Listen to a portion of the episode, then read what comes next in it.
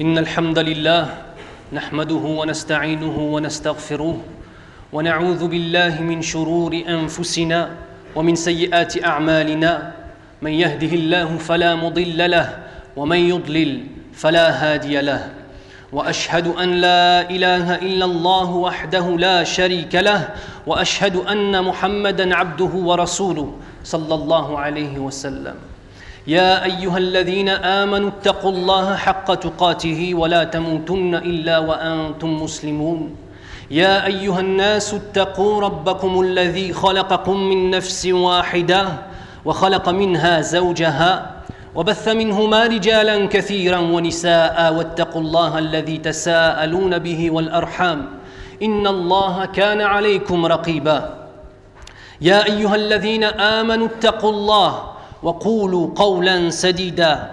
يصلح لكم أعمالكم ويغفر لكم ذنوبكم ومن يطع الله ورسوله فقد فاز فوزا عظيما. فإن أصدق الحديث كتاب الله وخير الهدي هدي محمد صلى الله عليه وسلم وشر الأمور محدثاتها وكل محدثة بدعة وكل بدعة ضلالة وكل ضلالة في النار. Mes très chers frères, mes très chères sœurs, sachez que notre existence sur cette terre, dans cette vie éphémère, est basée sur le dogme pur de l'adoration d'Allah, subhanahu wa ta'ala, l'unique, et sans associé. Allah dit dans le Coran Je n'ai créé les djinns et les hommes que pour qu'ils m'adorent. La présence du dogme pur implique forcément la présence du dogme impur, qui est d'adorer un autre qu'Allah ou d'adorer par une voie qu'ils n'acceptent pas, comme le font les chrétiens par exemple ou les juifs. Enfin, le dogme impur peut être tout simplement l'athéisme, c'est-à-dire de ne pas croire en l'existence d'Allah. Nous sommes donc entre deux choix de vie. Et nous assistons chaque jour, chaque jour que Allah nous donne à vivre, à une guerre entre ces deux voies. Une guerre entre le bien et le mal, au sein même de nos poitrines. Soyons clairs, soit l'homme suit les prophètes, sallallahu alayhi wa sallam, soit il suit Iblis, la'natullahi alayhi. La voie droite est claire et explicitement définie par la parole d'Allah, le Coran, ainsi que par celle de son prophète sallallahu alayhi wa sallam, par le biais de sa sunna pure. Celui qui suit les prophètes sallallahu alayhi wa sallam rentrera au paradis pour y demeurer éternellement. Quant à celui qui suit Iblis, le diable, Satan, le démon, rentrera en enfer pour, y demeurer éternellement. Mais pour comprendre la véritable nature du chef de tous ces soldats du mal, il faut savoir qui est Iblis. Le diable. Qui est-il? Une partie de la réponse se trouve dans l'explication de l'un des versets du Coran dans Surat al-Baqarah qui est Lorsque ton Seigneur confia aux anges Je vais établir sur la terre un khalifa, un gérant, un vicaire. Ils dirent Vas-tu établir sur terre un être qui y mettra le désordre et répandra le sang pendant que nous, nous sommes là à te sanctifier, à te glorifier? Il dit, en vérité, je sais ce que vous ne savez pas. Une question, comment les anges pouvaient-ils accuser l'homme de répandre le désordre et le sang avant même qu'il ait fait quoi que ce soit pouvant amener à penser qu'il aurait une telle attitude Ibn Abbas anhu nous apporte l'explication. Il nous répond que les premières créatures qui peuplèrent la terre furent les djinns, et ils, ils y répandèrent le désordre et le sang en s'entretuant. C'est alors qu'Allah subhanahu wa ta'ala envoya Iblis, et selon Tabari, Iblis accompagné d'anges, et les combattèrent et les tuèrent, jusqu'à repousser les survivants dans les lointaines îles et les profondeurs des montagnes. Puis Allah créa Adam et lui fit habiter la terre. La remarque des anges tient au fait qu'ils ont comparé les hommes et les djinns. Remarquez qui Allah envoya pour rétablir l'ordre sur terre, subhanallah. Iblis, le diable qui à l'époque était une de ces créatures les plus honorées d'Allah. Puis cette même créature s'enfla d'orgueil devant Allah subhanahu wa ta'ala lorsqu'il refusa de se prosterner devant Adam salam en signe de soumission à la perfection de la force créatrice d'Allah et non pas en signe de soumission à Adam salam. Allah dit dans le Coran Et lorsque nous demandâmes aux anges de se prosterner devant Adam, ils se prosternèrent tous, à l'exception d'Iblis qui refusa, s'enfla d'orgueil et fut parmi les infidèles. Puis Allah dit dans le Coran, Qu'est-ce qui t'empêche de te prosterner alors que je te l'ai ordonné? Il répondit, Je suis meilleur que lui. Tu m'as créé de feu alors que lui, tu l'as créé d'argile. Allah lui dit, Descends d'ici, tu n'as pas à t'enfler d'orgueil ici, sors, te voilà parmi les méprisés. Puis Iblis dit à Allah subhanahu wa ta'ala, accorde-moi un délai jusqu'au jour où ils seront ressuscités. Subhanallah, regardez la réponse d'Allah, tu es de ceux à qui le délai est accordé. Les ulama, ils, ils nous ont enseigné par rapport à cette ayah que n'importe qui, quel qu'il soit, s'il demande à Allah subhanahu wa ta'ala une chose avec sincérité, Allah lui donne. Iblis, la'natullahi alayh, vient de désobéir à Allah. Et Allah sait très bien ce qui va se passer par la suite. Qu'il va tenter les hommes et les faire rentrer, pour beaucoup d'entre eux, en enfer. Et pourtant, parce qu'il a demandé avec sincérité à Allah subhanahu wa ta'ala par rapport à la peur qu'il ressentait, Allah lui a répondu. Alors faites attention, ya ikhwan, même un non-musulman, si vous lui faites du mal et que vous êtes dans l'erreur, que vous êtes un zalim, faites attention à sa dua. Puis dans, le la suite pardon, de la ayah, Iblis, dit Puisque tu m'as mis en erreur, je leur barrerai ton droit chemin, puis je les assaillerai de devant, de derrière, de leur droite, de leur gauche. Et là, pour la plupart, tu ne les trouveras pas reconnaissants. Puis Allah dit Sors de là, banni et rejeté. Quiconque te suit parmi eux, de vous tous j'emplirai l'enfer. Iblis a tout perdu. Un djinn élevé au rang des anges, un des rapprochés d'Allah, passé en un instant du statut le plus enviable au statut le plus méprisable qu'il soit, chef des démons qui détournent de la voie droite et est banni et rejeté d'Allah subhanahu wa ta'ala, il sait pertinemment qu'il finira en enfer pour l'éternité. Nous sommes nous-mêmes entre l'espoir du paradis et la crainte de l'enfer. Lui vit dans la certitude de l'enfer. Et dans sa compréhension des choses, c'est à cause de nous. N'est-il pas un ennemi duquel il faut se méfier, subhanallah? Il connaît l'homme de fond en comble. Il connaît les voies de la piété, car il a été dans son existence plus pieux que nous-mêmes, nous ne le serons jamais. Il connaît les voies de l'égarement pour les avoir empruntées. Et quel égarement, subhanallah? Désobéir à Allah subhanahu wa ta'ala en étant entouré de ses anges au milieu de son paradis, subhanallah. Quel âge a-t-il? Il a connu et tenté tous les hommes et toutes les femmes depuis Adam jusqu'à nos jours.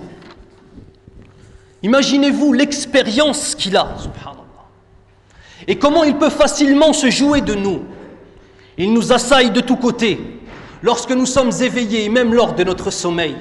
Il sait que l'homme oublie et ne pense qu'à l'immédiat, au confort de cette vie éphémère et au confort de son propre corps. N'est-il pas un ennemi redoutable, pardon? Il a perdu les communautés d'avant nous en réussissant à pervertir leurs savants qui ont falsifié les Écritures. Et il réussit encore aujourd'hui, jusque dans nos adorations, à faire en sorte qu'elles soient entachées de shirk, d'association à Allah ou de bid'a, d'innovation, et que par cela, elles ne soient pas acceptées.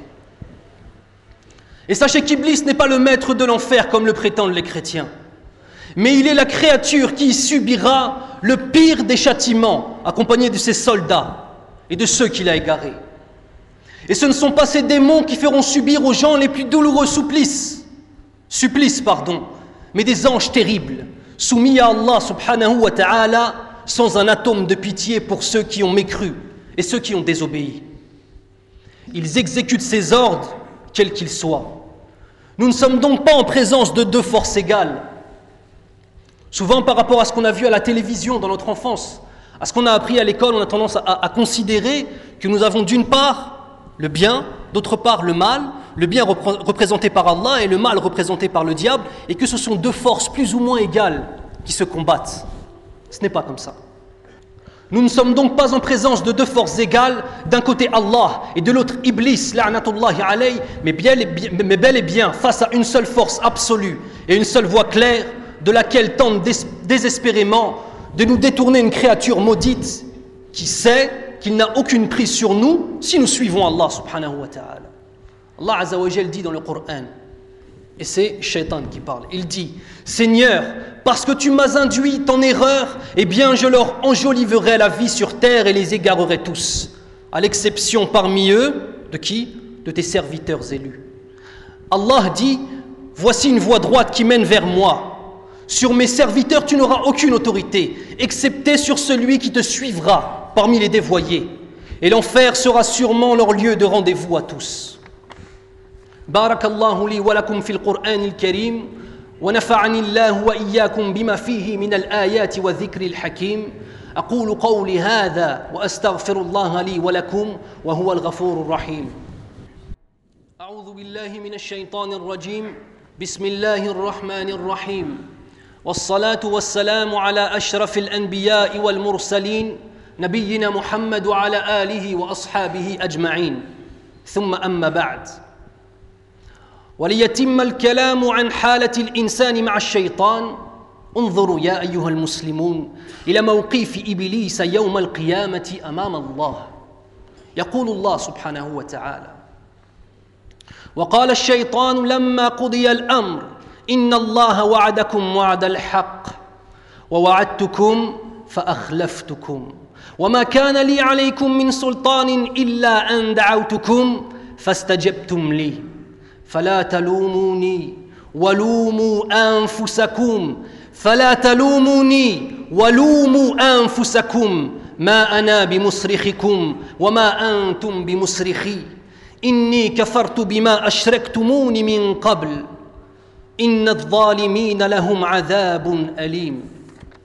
Afin de terminer ce sermon, qui est la première partie, qui se passera en deux fois, Inch'Allah, la suite sera vendredi prochain, Inch'Allah Ta'ala, sur le thème les différentes voies que prend Shaitan afin de nous égarer, afin de nous éloigner de la voie droite, Inch'Allah Ta'ala. Nous allons tout simplement lire ce présent inestimable que nous a fait Allah subhanahu wa ta'ala en décrivant dans le Coran ce que dira le diable, Iblis, Shaitan, la'natullahi lors du jour du jugement, le jour où ni mensonge, ni dissimulation, ni retard, ne sera toléré.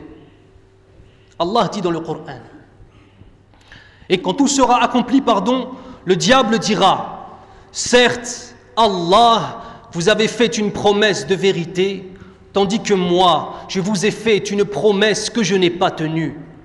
Je n'avais aucune autorité sur vous, si ce n'est que je vous ai appelé et que vous m'avez répondu.